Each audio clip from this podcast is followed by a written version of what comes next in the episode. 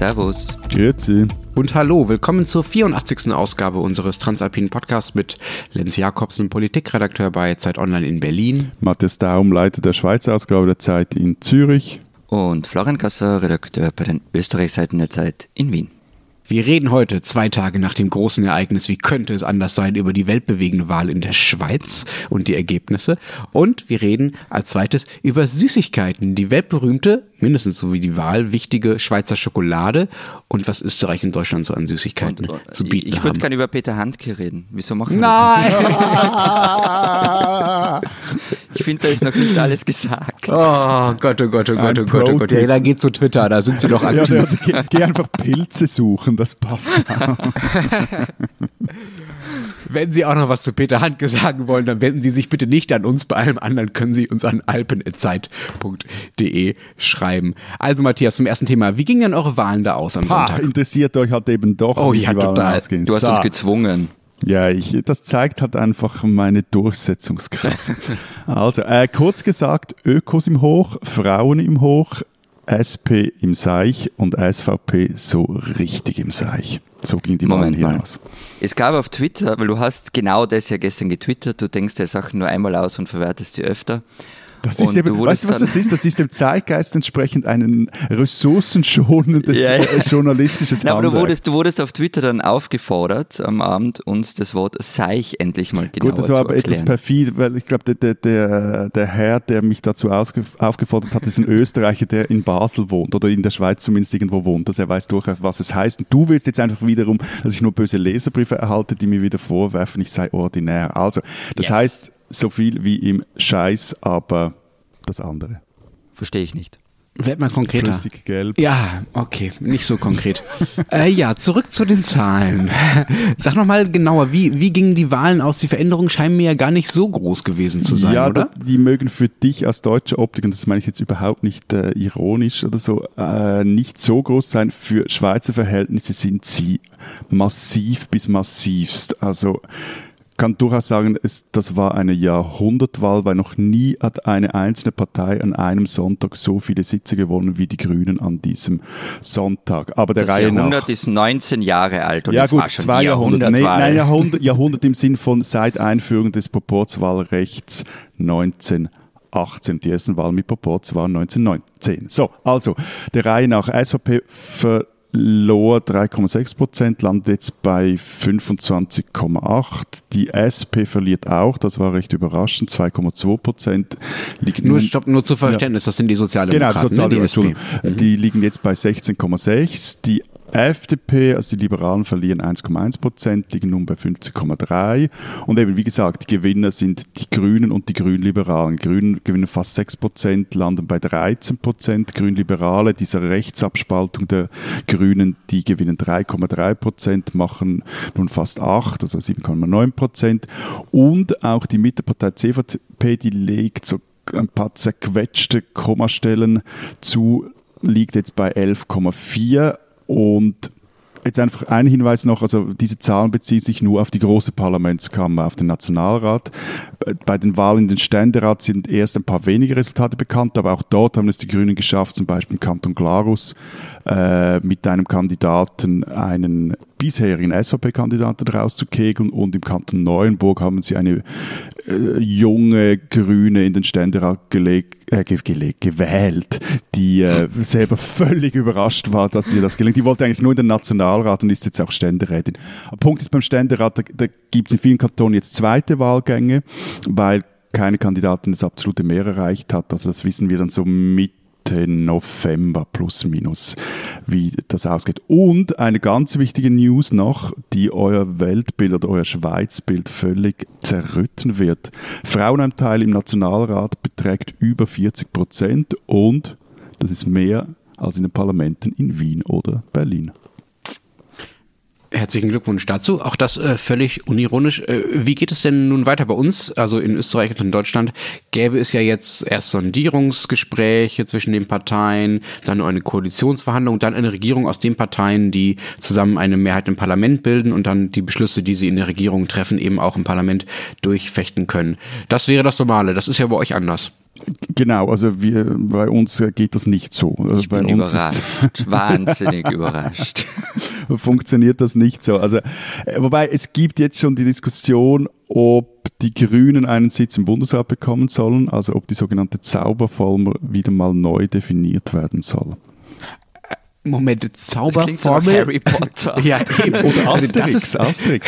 das ist euer Regierungsbildungsprinzip. Ihr nennt das ernsthaft v Zauberformel. Was, was soll das sein? Das klingt nicht Genau. besonders Und es ist bis seriös. jetzt unklar, wer als Kind in den Zaubertrank gefallen ist. Nein, also das ist so, dass, also das war 1959 wurde die geboren, die Zauberform. Da geht es darum, dass man damals Geboren sogar. Ja, gebo Mensch. geboren, nee, entworfen oder weiß auch nicht was, herangewurstelt. Ähm, geht darum, dass man versucht hat, möglichst die, alle wichtigen politischen Kräfte im Land anteilsmäßig in der Regierung vertreten zu haben. Also die Sozialdemokraten waren lange nicht in der Regierung. Vorher mussten auch die Bauern und Gewerbler, also die BGB, das war die Vorgängerin der SVP, recht lange warten, bis sie einen Regierungssitz hatte. Und 1959 ist auch zu verstehen, so Kalter Krieg, nach dem Zweiten Weltkrieg etc., hat man sich daran, darauf geeinigt, dass eben die, die wichtigsten Parteien, die stärksten drei erhalten zwei Sitze und die viertstärkste hat einen Sitz. Heute heißt das, also bis jetzt vor dem Sonntag hieß das zweimal SVP, zweimal SP, zweimal FDP und einmal CVP. Das sind die Christdemokraten. Wenn man jetzt aber die aktuellen Resultate durchrechnet, merkt man, diese Formel geht einfach nicht mehr auf. Und auch wenn man dann den Ständerat noch mit einrechnet, etc., irgendwas ist da, funktioniert so nicht mehr. Also Moment, nur damit ich das, äh, damit ich das irgendwie richtig zusammenbringe. Das heißt, diese Zau zu der Zauberformel nochmal. Ähm, die Wahlen verändern nicht diese Zauberformel, also die Zusammensetzung eurer Regierung. Und als die SVP allen davon segelte in den Wahlen, also so ab den 90ern, glaube ich, war das, oder? Ähm, da wurde sie geändert und warum rufen jetzt manche danach, sie wieder zu ändern? Ich meine, wenn ich die SVP wäre, würde ich äh, ein, ein dritte, einen dritten Posten da drin verlangen, weil ich ja mit Abstand Erster bin.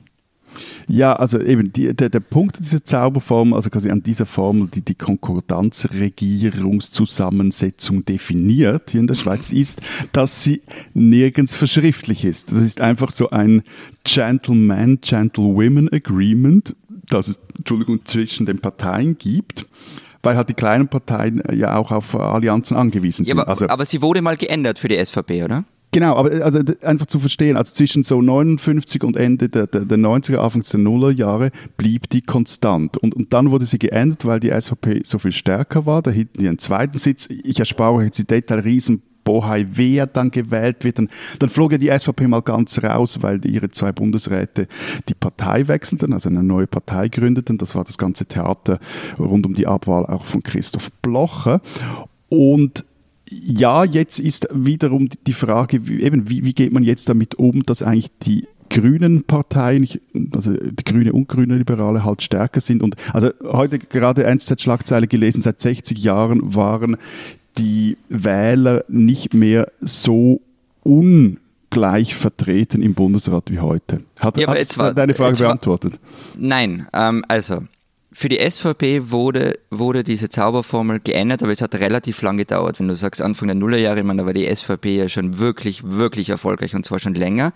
Und jetzt sind auf einmal die Grünen stark und jetzt verlangen viele, dass man sie gleich ändern muss. Also wenn man da dann Nein, von nein, nein, zwei nein, Maß stopp, stopp, spricht, stopp, dann stopp, hat man nicht so ganz ja, unrecht. Ja, aber oder? stopp, aber das stimmt jetzt so nicht. Also äh, der erste Teil deiner Aussage stimmt völlig, das dauert lange, das ist auch so ein äh, Allgemeinplatz, eben da, da, müssen die, solche Kräfte, neuere Kräfte, die stärker werden, die müssen zuerst beweisen, dass sie wirklich stark sind, um in diesen Club der Regierungsparteien aufgenommen zu werden. Ja, kein Scheiß, so, so wird jetzt zurzeit in diesen Tagen hier diskutiert. Okay. Und das andere ist aber, und eben das meine ich damit, also, dass, dass, äh, vor- also die Forderung, dass sie jetzt gleich diesen Sitz kriegen müssen, die hört man also nicht allzu laut. Jetzt geht es vor allem darum, ja, sie sollten den eigentlich schon haben, aber mal abwarten, bis dann ein Bundesrat zurücktritt und so. Und in dieser ganzen Diskussion um die Zauberformel ist halt etwas das Problem, dass viele auch Politik als Arithmetik ich würde sagen, missverstehen. Das ist sie halt einfach nicht. Äh,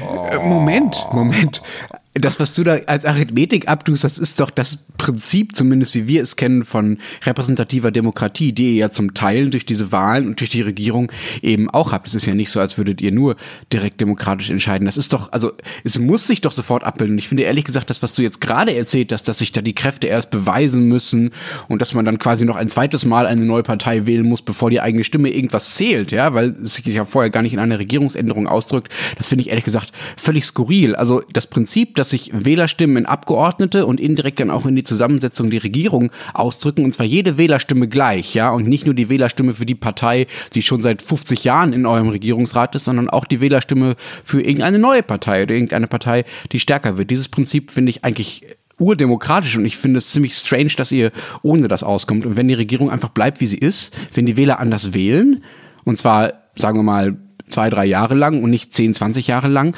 äh, dann finde ich das, sagen wir mal, mindestens erklärungsbedürftig, was daran besonders demokratisch sein soll. Man, man muss dazu sagen, über Arithmetik habe ich mit Matthias schon Sonntagabend eine, eine einen Streit am Telefon gehabt, als es nämlich darum ging, den Unterschied zwischen Prozent und Prozentpunkte Entschuldigung, Entschuldigung, ähm, zu nein, erklären. nein, nein, nein, nein, wir haben uns über Verben gestritten, nicht über den Unterschied. Das so, auch, und, so aber auch viel. über Prozentpunkte und das hast du nämlich ganz am Anfang auch wieder etwas durcheinander gebracht. Aber eben, ist halt also nicht so wichtig in der Schweiz, offenbar, ne? Bleibt ja eh alles gleich. Liebe Zuhörerinnen und Zuhörer, machen Sie nie den Fehler und nehmen Sie einen Podcast mit mindestens Jetzt kommt der Politologenbeschimpfung. Voilà, Wetten? genau. Halten Sie sich Politologinnen und Politologen Ja, ja. vom Leib. Aber ganz ehrlich, bis vor ein paar Tagen oder ein paar Wochen hätte ich jetzt völlig auf äh, Opposition geschalten zu Lenz und ihm jetzt äh, zu erklären versucht, dass das eben alles etwas kompliziert sei hier in der Schweiz und dass auch diese Trägheit des Systems, also de, der Regierungsumbildung auch seine großen Vorteile habe etc. Aber ganz ehrlich, du hast recht. Liebe Hörerinnen und Hörer, Sie Ein erleben historischer hier Moment. etwas, was eigentlich noch nie wirklich passiert. Matthias endet live, on air, seine Meinung. Nein, und, und jetzt werden alle wieder sagen, ja, yeah, das sei jetzt nur, weil die Grünen, Liberalen und Grünen gewonnen haben, etc. Aber die, die Erfahrung aus den letzten knapp 20 Jahren Schweizer Politik zeigt einfach, dass dieses Herumgeeiere und seltsam Querrechnen der Zauberformel, so wie es einem gerade mal passt, etc., einfach nicht mehr. Und immer wieder diese Referenzen auf historisch, man muss dann mal noch warten, etc., das ist wie bei einem elitären Golfclub oder so.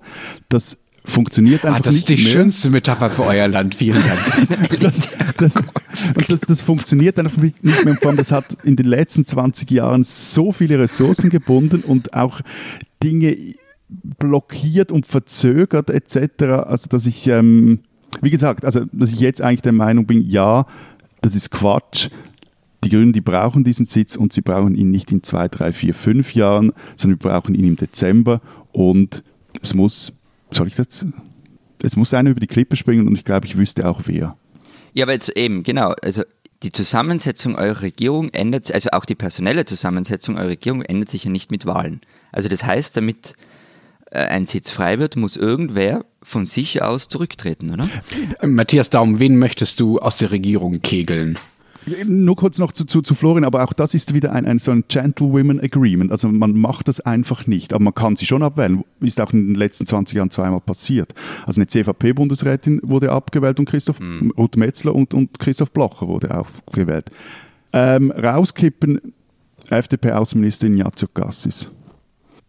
Okay, das hast du dir jetzt auch gerade live on air ausgedacht. Ähm, äh, vielleicht kannst du ja auch noch äh, eine, eine Begründung äh, nachliefern in Form eines Textes für die Leute, die sich äh, mit dem Herrn ein bisschen genauer beschäftigen wollen und mit deiner komischen Forderung. Wird geliefert. Sehr gut.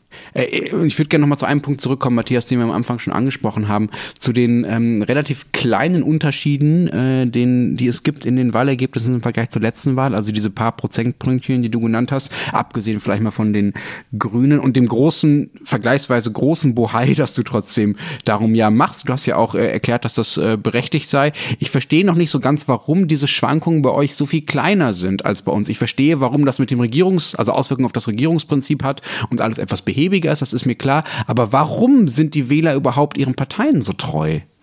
Äh, also grob gesagt, weil es halt in der Schweiz mehrere politische Ventile für die Bürger gibt auf mehreren politischen Ebenen. Also wir können ja mindestens vier, wir können ja viermal, nicht mindestens, viermal im Jahr äh, auf nationaler Ebene auch über Sachvorlagen abstimmen. Also wenn mir da mal etwas nicht passt, dann kann ich dort auch meinen Unmut kundtun und muss dann nicht bis zur nächsten Wahl warten und dann äh, eine andere Partei wählen. Also das erhöht auch die Treue oder die, die zu, zu eigenen oder zu eigenen, zur Partei, die man eigentlich wählt. Und dazu kommt auch, dass wiederum die Auswahl an Parteien die auch etwas zu sagen haben, ähm, größer ist als in Deutschland. Und da gibt es dann auch für, jetzt für mich als Wähler oder Wählerin weniger Gründe für einen radikalen Wechsel. So. Und eben das auch immer auf verschiedenen Ebenen, also auf Gemeindeebene, auf Kantonsebene und auf Bundesebene. Ich glaube, das hat schon sehr äh, viel mit dem zu tun.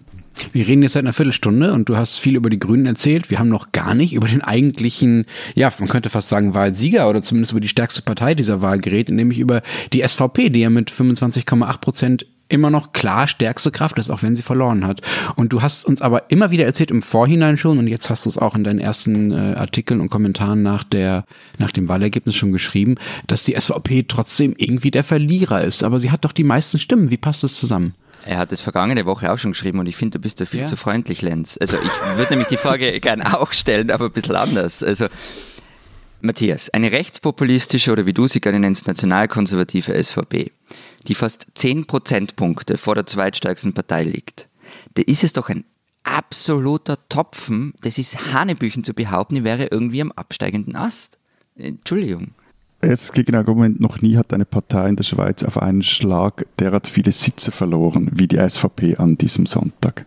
Ja, eh, nett und so. Man, ja, aber noch einmal, die SVP, nein, wirklich. Ich meine, sie ist trotzdem noch mit Abstand die stärkste Partei. Sie hat wie bei uns die FPÖ auch in den äh, vergangenen 20 Jahren das gesamte Spektrum, also 30 Jahren sogar auch, das gesamte Spektrum, die politische und gesellschaftliche Landkarte nach rechts verschoben. Heute sind Dinge möglich, die wären früher unmöglich gewesen. Also der Soziologe würde sagen, das Sagbarkeitsfeld wurde verschoben.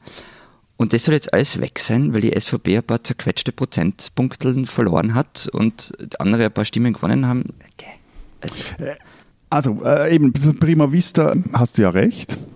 Aber oh. äh, nein, nein, ich, ich bin heute großzügig. Ähm, ja. Aber das, das, das, also es stimmt auch eben, dass das Sagbarkeitsfeld, äh, das bleibt natürlich nach rechts offen, auch in der Schweiz. Aber wichtig ist, die, die SVP hat nicht nur ihren Siegernimbus verloren, den hat sie bei den vergangenen Abstimmungen äh, verloren, die sie verloren hat. Sie hat jetzt auch ein Loser-Stigma. Und für eine Bewegung, die sie ist, ist das äh, relativ problematisch. Dazu kommt auch noch, dass sie zusehends isoliert dasteht. Und nicht nur, wenn es äh, jetzt darum geht, in gewissen Fragen konkrete Allianzen zu schmieden, sondern auch, und dass dieser Verlust wird sie noch viel mehr schmerzen, es gelingt ihr nicht mehr die, die politische Agenda oder gelange jetzt in diesem Wahlkampf auch nicht die politische Agenda zu diktieren oder, oder die politische Konkurrenz vor sich her zu jagen. Also die haben eigene Themen gesetzt und, und das hat dann fokussiert, äh, funktioniert. Äh, das heißt, was die Schweiz jetzt erleben wird, ist ein äh, breites Bündnis aller anderen Parteien und gesellschaftlichen Kräfte gegen die SVP und die stärkste Partei wird dann quasi isoliert? Also ich glaube, so eben generell so von geschlossenen Antilagern oder Prolagern zu sprechen, das ist in der Schweiz eh immer, immer heikel, weil wir halt von diesen wechselnden Allianzen auch äh, leben und das politische System auch so funktioniert. Aber es gibt zwei oder die beiden zurzeit wichtigsten Dossiers, in dem es genau so ist, also in dem eigentlich die SVP gegen den Rest ist. Das ist eine, da ist schon seit 25, 30 Jahren, ist das Europa-Dossier und das andere ist jetzt aber neuerdings auch das Klimadossier. In anderen Fragen, aber eben zum Beispiel Steuer- oder Finanzpolitik, da wird sie immer wieder auch zusammen mit der FDP und den rechten CVP-Lern einer Meinung sein und auch teilweise Mehrheiten finden. Aber was du jetzt sagst, ist es nicht auch etwas gefährlich, also kann es nicht auch zum gegenteiligen Effekt führen, wenn jetzt die SVP sich dann in der Opferrolle suhlen kann damit spielt. Also die FPÖ hat es ja auch immer gemacht, die sind gegen uns, weil wir für euch sind, war dann so der Spruch. Und hat sie da nicht etwas recht? Also wenn der politische Wettbewerb so ausschaut, dass alle gegen den einen sind, in dem Fall eben die SVP, dann haben Blocher, Köppel und wie sie alle heißen doch einen Punkt, wenn sie sagen, das politische Establishment will uns einen Kram. Ja, aber ich meine, aber Entschuldigung, die, die Opferkarte, die spielt sie ja schon seit jeher und, und dazu kommt sie ist ja immer noch in die Regierung eingebunden. Also da, da, hm. jetzt sagt, also es funktioniert bei euch nicht so wie bei uns. Nee, es eben, wie gesagt, es gibt halt so wechselnde Allianzen je nach Thema und auch je nach äh, äh, quasi politischer Ebene. Also du kannst halt hier gleichzeitig in der Regierung sein und Opposition spielen etc. Das ist, das ist alles auch relativ flexibel, auch etwas diffizil, aber das ist, es gibt dann nicht so ein generelles alle jetzt gegen die und wir, wir, wir, wir grenzen die jetzt aus. So. Mhm. Was du gesagt hast, äh, Matthias, du hast gesagt, ja, die Opferrolle spielt sie schon seit jeher und sie ist ja auch eingebunden in die Verantwortung und regiert ja auch mit und so. Es gibt ja die äh, These, zumindest die ich nicht unbedingt vertrete, aber die immer wieder angewandt wird, wenn es darum geht, wie man eigentlich mit Rechtspopulisten umgeht, beziehungsweise wie deren Erfolg vielleicht auch mal wieder abnehmen kann, dass man erstens nur lang genug warten muss, dass sich deren Opferrolle-Effekt äh, abschwächt und das nicht mehr so attraktiv ist für die Wähler und dass man sie zweitens in die Verantwortung nehmen muss und sie quasi erfolgreich werden müssen, damit die Wähler dann sehen, na okay, so besonders ist das irgendwie auch nicht, was, was die da machen. Also müssen Rechtspopulisten erst richtig erfolgreich werden, damit sie nicht mehr so attraktiv sind? Entschuldige, darf ich da kurz einhaken aus österreichischer Sicht zu dem Thema? Es ist ausgemachter Schmarren, die These, wirklich. Also die, die FPÖ hatte Ende der 90er fast 30 Prozent. Jörg Haider war in Kärnten Landeshauptmann. Im Bund kam die Partei in die Regierung hat ein paar Jahre gedauert, dann war die FPÖ gespalten, sie lag am Boden und es gab ein paar, die dachten, okay, jetzt haben wir das hinter uns gebracht. Was danach passiert ist, wisst ihr ja. Also ich meine, nichts von, ähm, das haben wir hinter uns gebracht. Also nichts für ungut, aber die These, Rechtspopulisten oder eben die extreme Rechte könnte durch Erfolg entzaubert werden, die halte ich nicht nur für wackelig, sondern aus Erfahrung hier. Ich, ich versuche gerade nur ein bisschen Sinn in dem zu erkennen, was Matthias uns versucht, über die SVP zu erklären, was wir vielleicht, vielleicht auch was davon lernen können, aber äh, ja, du bist vielleicht das Leben, der lebende Gegenbeweis mit Österreich. Darf ich da auch noch einen Satz zusagen? Ich glaube, was. Ja, Wenn es sein muss. Also, nein, ich glaube, was wirklich etwas bringt, ist, Konfrontation zu suchen und auf eigene Themen vollzusetzen und sich nicht da einfach irgendwie äh, jeweils vor den Karren spannen lassen oder sich äh, durchs Dorf treiben lassen von den äh, rechtspopulistischen Parteien. Hm. Das funktioniert. Hm. Lass uns mal nach diesen politologischen Erörterungen nochmal kurz, ganz kurz zurückkommen zu dem, was jetzt konkret passiert in der Schweiz. Also wenn sich die Zusammensetzung der Regierung wahrscheinlich eher nicht sofort ändert oder wenn überhaupt dann nur minimal und wenn alle auf dich hören, Matthias, ähm, also wenn die Zauberformel gleich bleibt, dann sag doch mal konkret, was wird denn dann überhaupt jetzt anders in der Schweiz durch diese Wahl? Also was, was ändert sich konkret in der Politik? Alles. Ach, hey, nein, also, Matthias. Du hast am Sonntagabend, das war ja der Ausgangspunkt dann unseres Arithmetik-Nachhilfeseminars. Ich, ich, bin, ich bin etwas übermüdet, muss ich zu meiner Verteidigung sagen.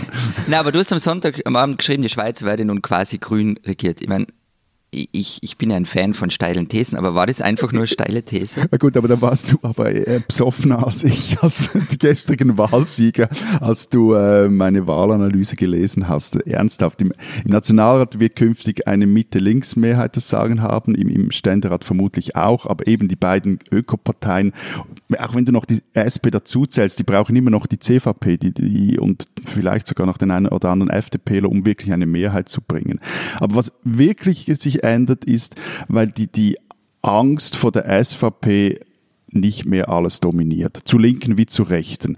Und so sind halt ganz neue Koalitionen in einzelnen Sachgeschäften möglich. Also ich gehe jetzt wirklich auch mal so weit zu behaupten, dass das auch in, in völlig verknorzten Dossiers, wie zum Beispiel der Rentenreform oder, oder eben alle voran der Europapolitik, dass jetzt auch wirklich Kompromisse und Lösungen möglich sind, dass sich links und rechts bewegen. Zum Beispiel wurde zu Linken auch ein paar äh, Gewerkschaftsapparatschicks abgewählt oder zu Rechten wurde der Gewerbeverbandsdirektor abgewählt.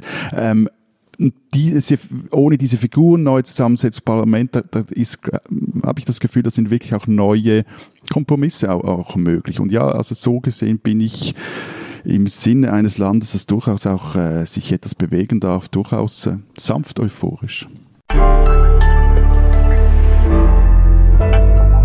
Diesen Österreicher sollten Sie kennen. Vor recht genau 500 Jahren heuerte Hans aus Aachen als Kanonier auf dem Schiff von Ferdinand Magellan an, umrundete mit ihm die Welt und war einer der wenigen, der überlebte und wieder in Spanien ankam. Viel mehr weiß man über diesen Mann nicht. Der österreichische Schriftsteller Raul Schrott hat aus dem wenig bekannten eine grandiose Erzählung gezimmert. Das Buch heißt Eine Geschichte des Windes oder von dem deutschen Kanonier, der erstmals die Welt umrundete und dann ein zweites und dann ein drittes Mal. Zugegeben ist eine ähm, für manche gewöhnungsbedürftige Sprache über die Lebenswelt von vor einem halben Jahrtausend, aber es ist ziemlich großartig. Man ist dabei, wie neue Welten entdeckt werden, kann sich an Beobachtungen und Gedanken erfreuen und mit den Protagonisten Abenteuer bestehen oder eben auch nicht. Und gleichzeitig blickt man in die tiefsten Abgründe der menschlichen Seele und liest, wie wenig ein Leben wert sein kann. Während in Österreich das Maximilianjahr, also der 500. Todestag von Kaiser Maximilian, etwas langweilig zu Ende geht, ist Schrotts Buch der wohl beste Beitrag, der heuer über die Zeit des 16. Jahrhunderts erschienen ist. Ralf Schrott, ein Österreicher, den man kennen muss.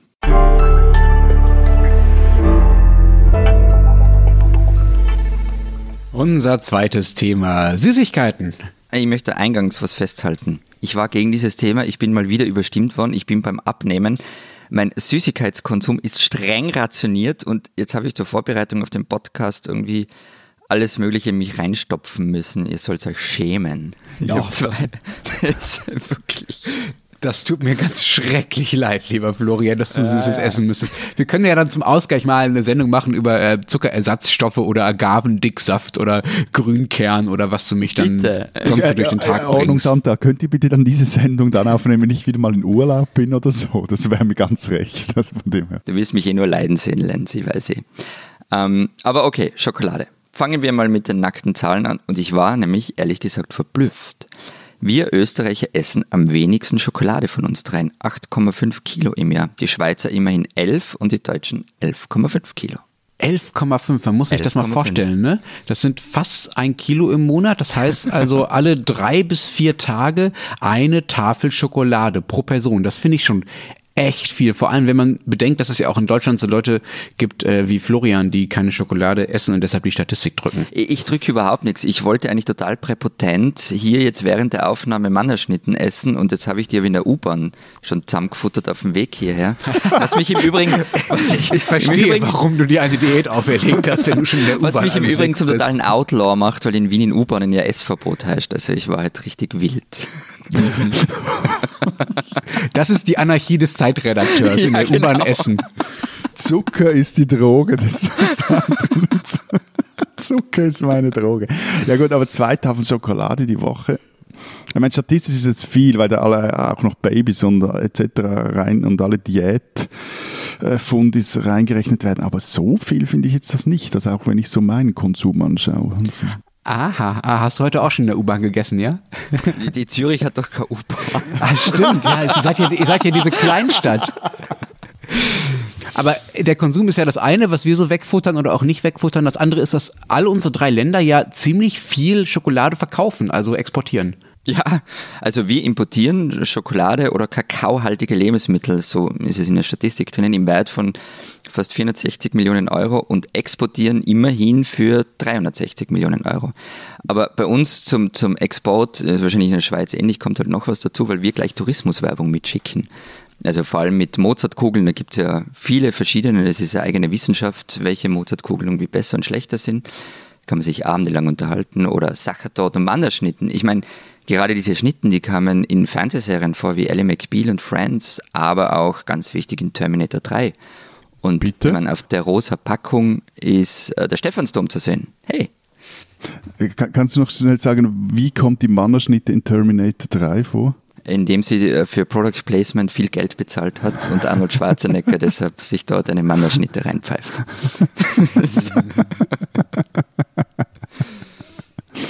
ähm, aber das kommt mir jetzt in den Sinn, ihr habt ja auch eine Schweizerin, die im Manner Aufsichtsrat sitzt. Stimmt, äh, dazu hat deine Kollegin ja mal ein Porträt äh, geschrieben, ähm, Sita Mazumda, ähm, die ist die erste nicht österreichische Aufsichtsrätin bei Manner, soviel ich weiß. Ich hatte jetzt zu Studienzeiten einen äh, Mitbewohner aus, äh, da wo du auch herkommst, Matthias, äh, Florian, Entschuldigung, aus Tirol. Der hat alle paar Monate so ein Care-Paket aus der Heimat bekommen. Da war dann Tiroler Speck drin und Bergkäse und halt so ein dicker Stapel Mannerschnitten. Das hat er dann in der WG verteilt und so im Nachhinein war der so eine Art Süßigkeitenbotschafter, weil wir dann, glaube ich, alle, die in dieser WG gewohnt haben, im Nachhinein nicht mehr von diesem Mannerschnitten losgekommen sind und sie bis heute noch ganz äh, gerne essen. Also vielleicht nicht Tourismuswerbung, aber auf jeden Fall Werbung äh, für Österreich. Äh, wobei ich ja ehrlich gesagt damals damals dachte, die würden gar nicht Mannerschnitten heißen, sondern dieser Schriftzug ist ja so ein bisschen hingewischt. Ich dachte, die hießen Wannerschnitten. Ich habe sehr lange ja, gebraucht, bist du nicht der Einzige, dem es so geht. Ja, ja. Aber lass uns mal zur berühmten Schweizer Schokolade kommen, Matthias. Äh, wenn ich hier in den Supermarkt gehe, habe ich äh, gemacht, gestern nochmal extra für äh, die Recherche für diese Sendung, ist die einzige Schweizer Schokolade, die ja angeblich so berühmt ist, die ich wirklich normal kaufen kann im normalen Supermarkt in Deutschland, die von Lind. Lind, zählt das für dich überhaupt als echte Ich glaube nicht, dass es stimmt, Lenz. Nee, weil, was denn noch? Also alles, was Nestle ist, ist ja auch Schweizer Schokolade dann. Und da gehört ja, aber fast also alles zählt dazu. das für euch als Schweizer Schokolade? Nestle ist für mich irgendwie so ein einfach ein Weltkonzern, der nicht, nicht für keine besondere. Entschuldigung, wir leben von Weltkonzernen. Hey, willst du uns Steuern? Hallo? Äh, okay, also die große Nestle- und Lind-Verteidigung, Matthias. Nein, also bei Nestle ist halt die Frage, wo wird das Zeug dann wirklich produziert. Und äh, bei Lind ist es aber so, dass das meiste wirklich auch, glaub, soviel ich weiß, hier am Zürichsee produziert wird. Aber eigentlich, ich bin gar nicht unbedingt so ein Schokoladensnab. Also zum Beispiel halte ich äh, Mikroschoki mit für die beste, wenn es um äh, Milchschokolade, Nussschokolade also so geht. Also die Eigenmarke des Supermarkts meinst ja, du? Ja, die ist wirklich super. Ähm, aber Lind, Entschuldigung, das geht wirklich gar nicht. Also ich finde, die ist zu süß, wie, wie viele andere Schweizer Schokolade auch. Und Lindo Kugeln, das finde ich das, da kannst du auch gleich in, in, in, in ein Mödelianke, also in, in einen Butter, ein Stück Butter beißen. Ähm, dazu kommt, gut, das hat jetzt weniger mit der Schokolade, also mehr mit der Firma zu tun, also der, der CEO von Lind und Sprünge, das finde ich ein abzockender Unsympath. Und jetzt mache ich mich wirklich unbeliebt bei meinen Landsleuten. Roger Feder macht für Lind und Lindo Kugeln Werbung und ich werde mit dem einfach nicht warm. Na gut, okay, das ist das eine. Ähm, aber mal zurück zu, zu dem Wichtigen woher kommt es eigentlich, dass ihr so eine große äh, Schokoladenproduktion und Tradition habt? Also die Produktion, die ist schon groß. Ich habe das jetzt aber noch schnell nachgeschaut. Also ich meine, am Schluss sind es irgendwie viereinhalbtausend Leute, die für die Schweizer Schokoladeindustrie arbeiten. Also so monstermäßig groß ist also es ist auch nur nicht. das Marketing groß. Ja, nee, und macht einen Umsatz oder? von 1,7 Milliarden. Also das ist jetzt auch nicht eine äh, die Wirtschaft tragende Industrie. Aber die Tradition, die, äh, die wurde im 17. Jahrhundert bereits begründet. Da fand die Kakaobohne ihren Weg in die Schweiz. Zu Weltum aber gelangte die Schweizer Schoki erst im 19. Jahrhundert, sogar gegen Ende des des 19. Jahrhunderts. Da erfand nämlich zunächst einmal ein Daniel Peter die Milchschokolade und Rudolf Lind, Lind Sprüngli, vier Jahre später die sogenannte Fondant-Schokolade. Jetzt was sicher falsch ausgesprochen. Was war das mit Sprüngli und was, was ja, für eine Fondant-Schokolade? Also, also, also, jetzt ganz ehrlich gesagt, das muss ich auch nachschlagen. Also Rudolf Sprüngli okay. erfand die sogenannte Gonchiermaschine. Bis dahin hatte Schokolade anscheinend so eine brüchig-sandige Konsistenz. Also da wurden Kakaobutter, Kakaomasse, Zucker, Milchpulver äh, zusammengemixt. Die, die, die Masse war dann aber noch recht feucht, so dass der Zucker teilweise wieder kristallisierte. Also, und erst mit dem Gonchieren oder mit dieser Technik erhielt sie ihre zarte, schmelzende Struktur. Und es funktioniert jetzt ganz vereinfacht Aus welcher PR-Broschüre hast du denn das abgelesen jetzt? Ja, klingt gut, oder? ja. Nee, und, und der, also der, der, Witz ist jetzt wirklich vereinfacht gesagt, dass die, die, die Masse wird nicht gemixt, sondern sie wird leicht erwärmt, so auf etwas über 70 Grad und dann bis zu 7, 72 Stunden lang gerieben mit so einem speziellen Werkzeug und das führt dann dazu, dass sie eben diese Struktur erhält. Also es ist nicht, nicht Voodoo, sondern es macht heute irgendwie jede Schokoladefabrik auf der ganzen mhm. Welt. Mhm. Ich, ich, kann ja sagen, ich wusste das. Ich habe nämlich äh, jahrelang in Köln neben dem Schokoladenmuseum gewohnt und äh, bin mit meinem Besuch immer dahin gegangen und habe also sehr oft bei Schokoladenproduktion zusehen dürfen. Ihr habt ja aber nicht nur äh, die, dieses tolle Verfahren erfunden, Matthias, ihr habt euch ja dann auch schon vor vielen, vielen Jahrzehnten entschieden, dass die Schokolade dann doch für euch so wichtig ist, dass ihr eine eigene Subvention, ein eigenes Schoki-Gesetz braucht Subventionen in der Schweiz. Ja, eben. Also 100 Millionen Franken waren das teilweise, die da pro Jahr in die äh, Schokoladenherstellung gegangen sind. Das musste dir als äh, liberalem Subventionsfeind doch ein absoluter Dorn im Auge sein, Matthias. Äh, einfach bitte korrekt sein. Das ist das Bundesgesetz über, oder war das Bundesgesetz über die Ein- und Ausfuhr von Erzeugnissen aus Landwirtschaftsprodukten. Aber ja, damit wurde irgendwie auch noch der Schoki-Export subventioniert. Die äh, WTO, die Welthandelsorganisation, fand das aber dann nicht so toll. und musste Zu das, Recht. das Gesetz muss dann überarbeitet werden. Details sind euch vermutlich ebenso egal wie mir, nur so viel, der Bund bezahlt die Millionen weiterhin. Die finden jetzt aber halt einfach über ein paar Ecken ihren Weg zu den Exporteuren, nicht mehr so direkt. Aber Lenz, sag mal, also du isst Manna-Schnitten ähm, und Lindkugeln, aber habt ihr nicht auch eigene gute Süßigkeiten und Schokolade? Oh doch, äh, wir haben äh, äh, wir haben ziemlich viel. Also ähm, wir haben natürlich genau Rittersport ähm, ist bei uns ziemlich groß und auch sehr lecker. Esse ich auch sehr viel, wenn auch nicht zwei Tage, zwei zwei Tafeln pro Woche, wie offenbar äh, du Matthias bei der Schokolade. Äh, und zur Schokolade generell noch. Wir sind da übrigens, was ich auch nicht gedacht hätte, im Vergleich zu euch absoluter Spitzenreiter, was den Export angeht. Ne? Also alle reden von Schweizer oder auch von belgischer Schokolade, aber Deutschland exportiert mehr als die Schweiz und als zum Beispiel Belgien zusammen und mehr als auch alles andere, als jedes andere europäische Land. Das finde ich schon Überraschung, wenn man zehnmal so groß ist wie die anderen. Also Ja, ja, trotzdem gibt es ja auch äh, Märkte, in denen ihr, in denen ihr stärker seid als wir. Aber äh, gut, wir müssen ja nicht in die Ökonomendiskussion abgleiten. Das ist ja auch viel weniger attraktiv, als über äh, Süßigkeiten zu reden. Es gibt einen ganzen Haufen deutscher Süßigkeiten, äh, die sehr, sehr bekannt und auch äh, sehr, sehr lecker sind. Zum Beispiel Gummibärchen, kennt ihr alle, deutsche Erfindung. Dann gibt's diese Halorenkugeln aus was, was, Ostdeutschland. was, was sind das so billig Mozartkugeln oder? Äh, Na, was billig nicht, die schmecken halt einfach ein bisschen anders. Die haben nicht ganz so viele Schichten wie diese fancy Mozartkugeln, sondern sind ein bisschen simpler. Es gibt Ähm, auch nicht fancy Mozartkugeln, das war das, was Ja? ich vorher gemeint habe. Ja, ich glaube, es Ah. gibt neun verschiedene oder so von verschiedenen Herstellern, aber Mhm. vielleicht sind es ja weniger, aber jedenfalls es gibt viele. Okay. Also das gibt es, dann gibt es noch äh, die Schokoküsse, die äh, früher mal anders hießen und dann gibt es vor allen Dingen alles, was mit Weihnachten zu tun hatte. Also den Dresdner Christstollen, den Lebkuchen, das Marzipan. Ja, Jetzt gibt es aber äh, Dinge als typisch deutsch aus, äh, die sie gar nicht sind, du äh, alter Kolonialist, du. Ja, okay. Okay, du hast recht. Ähm, war vielleicht ein bisschen großdeutsch gedacht, nein, im Ernst. Also Lebkuchen gab es auch schon im Großdeutsch. Dann muss die Mozartkugeln auch dazu rechnen.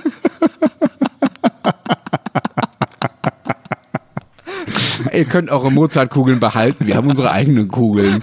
Also Lebkuchen gab es auch schon im alten Ägypten. Das ist natürlich keine deutsche Erfindung, aber groß gemacht haben es halt äh, die Deutschen, zum Beispiel das die Nürnberger Lebkuchen, also die Aachener Printen, äh, ist ja relativ bekannt. Ähm, das ist ja bei euch nicht anders, äh, Matthias. Ihr habt die Schokolade ja auch nicht erfunden. Die Azteken haben das erfunden ursprünglich mal. Ne? Also ihr habt es dann vielleicht verfeinert mit dieser 72-Stunden-Methode, ähm, aber erfunden haben es ja auch äh, nicht die Schweizer. Wobei es ja Marzipan schon krass ist, ne? was da für eine blöde Legende drum erzählt wird. Da gibt es die Geschichte, dass es angeblich in Lübeck erfunden wurde. Lübeck macht ja jetzt das bekannte Lübecker Marzipan. Deshalb gibt es da eine lokale Geschichte, dass es damals ähm, zum Marzipan, zur Erfindung des Marzipans gekommen ist, weil es eine große Hungersnot in Lübeck gab. Irgendwann 1604 ungefähr soll das gewesen sein. Und dann habe es angeblich in dieser Stadt nur noch Mandeln und Zucker gegeben. Und dann habe man leider aus Mandeln und Zucker dieses komische, süße Brot herstellen müssen. Und das sei die Erfindung vom Marzipan. Das ist natürlich völliger Quatsch. Erstens, weil Mandeln und Zucker äh, zu der Zeit absolute Mangelware war und es mit Sicherheit nicht so viel davon gab. Und äh, zweitens, weil das Zeug wirklich nicht aus Lübeck kommt, sondern aus Persien. Gut, aber das ist also ähnlich wie Marie Antoinette, die ihren äh, Landsleuten geraten hat, wenn es kein Brot mehr gibt, sollen sie halt Brioche essen. geraten haben soll. Also was ihr, das ist eh Fake News. Ich meine, äh, Süß, Süßspeisen sind ja bei uns grundsätzlich total wichtig. Also in der ganzen Wiener Küche. Ähm, kennt ihr übrigens diese Geschichte? Also Sachertorte kennt ihr nämlich an, oder? Ist euch ein Begriff? Ja, ja. ja. Ähm, und kennt ihr die Geschichte, wie die angeblich entstanden sein soll? Nein, aber äh, wie zu jeder äh, halbwegs uninteressanten historischen Geschichte aus unseren Ländern in den letzten 200 Jahren gibt es natürlich auch dazu einen tollen Event-Serien-Mehrteiler Fernsehschmarrn, äh, von dem ich, muss ich gestehen, ich war da, glaube ich, in Elternzeit äh, auch ein paar Folgen äh, gesehen habe, aber ich erinnere mich da ehrlich gesagt äh, nur an irgendwelche äh, angehenden Nazis, die in dunklen Nazis. sitzen und äh, eher weniger an Einblicke in äh, Küchen und Konditoreien. Also ich habe keine Ahnung, wovon du sprichst, wirklich null. Aber die Serie ist sicher für deutsches Publikum gedreht worden. Insofern passt das ganz gut, wenn du das dir angeschaut hast. Und ähm, Nazis hatten damit äh, nichts zu tun, zumindest nichts bei der Erfindung der Sachertorte. Dafür war Metternich, also der, der eigentliche Lenker Österreichs, der Kutscher Europas in der ersten Hälfte des 19. Jahrhunderts. Der Ähm, Kutscher Europas. Kennst du das nicht, den Spruch? Es kommt vom Wiener Kongress, Na, ähm, yes, weil er da irgendwie die Fäden gezogen hat. Ist ja wurscht. Also dieser Metternich wäre er bei der 18 Zahnarzt Europas und nicht der Kutscher. Also, dieser Metternich hatte 1832 irgendwelche Staatsgäste in Wien zu Besuch und hat seinem Küchenpersonal äh, befohlen, eine Nachspeise zu kreieren mit den Worten, äh, dass er mir aber keine Schand macht heute Abend. Problem war, der Küchenchef war krank äh, und der Lehrling musste einspringen, ähm, der Franz Sacher. Und der hat eine neue Schokoladentorte gebacken. Und das war die Entstehung der Sachertorte. Und heute werden übrigens Hunderttausende davon jährlich verschickt. Die kommen in diesen Holzkisten. Also wenn man sich Originale bestellt beim Sacher selbst. Und ich habe eine Zahl gefunden, ähm, nämlich 360.000 sollen es sein, die produziert und verkauft werden jedes Jahr. Allein von Sacher selber. Also es gibt ja dann natürlich auch noch viele andere Hersteller.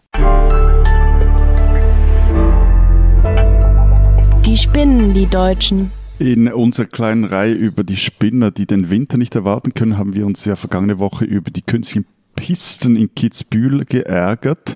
Bei 18 Grad kann man dort jetzt schon Ski fahren. Diese Woche aber sind die Deutschen dran. In Bayreuth, aktuell soll es dort etwa 20 Grad sein und ein paar Wölkchen haben, hat der, der erste Weihnachtsmarkt eröffnet.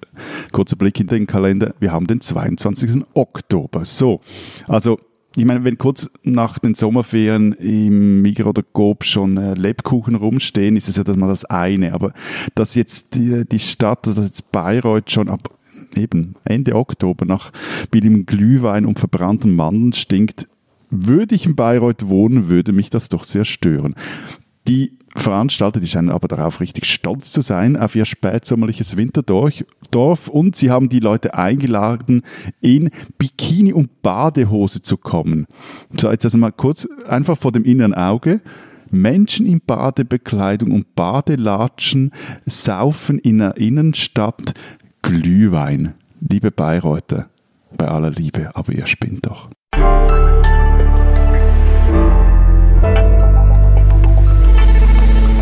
Das war's diese Woche bei unserem Transalpinen Podcast. Wir hören uns nächste Woche wieder. Bis dahin lesen Sie doch, wenn Sie wissen wollen, was zum Beispiel in der Schweiz nach den Wahlen passiert, die dortige digitale oder gedruckte Ausgabe. Matthias, wie macht ihr weiter? Genau, also was sich bei uns so richtig lohnt, ist eine gedruckte Ausgabe zu kaufen. Einerseits ein äh, Roundtable-Gespräch mit den Wahlgewinnern und ihren Wählern, zwei Wählern von ihnen, eine Wählerin. Und vor allem aber haben wir eine Seite, auf der Künstlerinnen und Künstler sich zum Wahlausgang äußern und darunter auch Pipi Lotterist, die hat für uns ein exklusives Bild für die Wahlen 2019 produziert. Lohnt sich also wirklich die gedruckte Zeit für einen zu kaufen. Ähm, bei uns, äh, Judith E. Innerhofer ähm, hat das gemacht, was sie sehr gut kann. Sie ging ins Gefängnis und hat eine, und hat eine Geschichte geschrieben über Blickpunkte, die Zeitschrift für Menschen und ihre Rechte im Straf- und Maßnahmenvollzug. Ich mache mir langsam etwas Sorgen über die österreichischen Kollegen. Der eine, der ist ein Outlaw und frisst Mannerschnitten in der U-Bahn und die andere geht gleich in den Knast, aber das heißt Ich habe auch, ich habe Zotter-Schokolade auch gleich noch gegessen, über die haben wir gar nicht gesprochen. Wir machen bestimmt noch eine zweite Süßigkeiten-Sendung, in der wir noch ein bisschen Unbedingt. mehr äh, Produktwerbung unterbringen, als wir es schon in dieser Folge getan haben. So, äh, wenn Sie wissen wollen, was in Deutschland los ist, dann lesen Sie doch einfach den Rest der gedruckten Zeit oder Zeit online. Äh, wir hören uns nächste Woche wieder, allerdings nicht wie gewohnt am Mittwoch, sondern erst am Freitag und zwar mit einer Live-Folge, die wir am Vorabend aufnehmen in der Deutschen Botschaft in Bern. Also nächste Woche erst Freitag. Bis dahin sagen wir Vielen Dank. Und adieu. und tschüss.